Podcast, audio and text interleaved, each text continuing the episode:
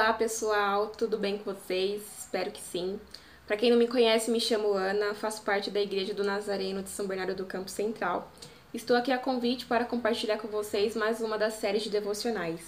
E eu gostaria de compartilhar a palavra de esperança em tempos difíceis. E o texto que eu vou usar está lá em Romanos, capítulo 5, do verso 2 ao 5. Vamos lá? Por intermédio de que obtivemos igualmente acesso pela fé a esta graça na qual estamos firmes e gloriando-nos na esperança da glória de Deus. Não somente isso, mas também gloriamos nas próprias tribulações, sabendo que a tribulação produz perseverança, e a perseverança experiência, e a experiência a esperança.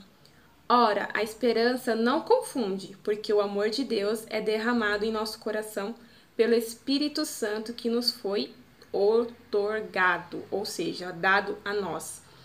E em meio aos tempos difíceis que estamos vivendo, né, nesses dias, os últimos dias, vamos dizer assim, de pandemia, é, não tem sido fácil para nossas vidas, né, é, às vezes colocar nossa esperança, nossas expectativas diante dessas situações.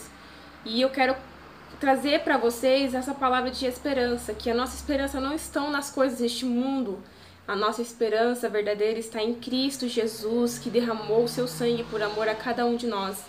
E eu quero que vocês sejam motivados por essa esperança, colocar essa confiança, a fé de vocês, exercitar isso em Cristo Jesus, por meio das suas orações, da sua adoração a Deus, das escrituras. Isso se chama intimidade, relacionamento com Cristo.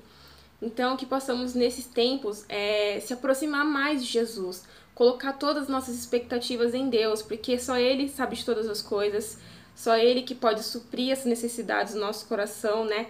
E que possamos confiar plenamente que Deus preparou grandes coisas para nossas vidas e que nossa esperança não está aqui, mas está na eternidade. Espero que vocês gostem, Deus abençoe e até mais. Tchau, tchau!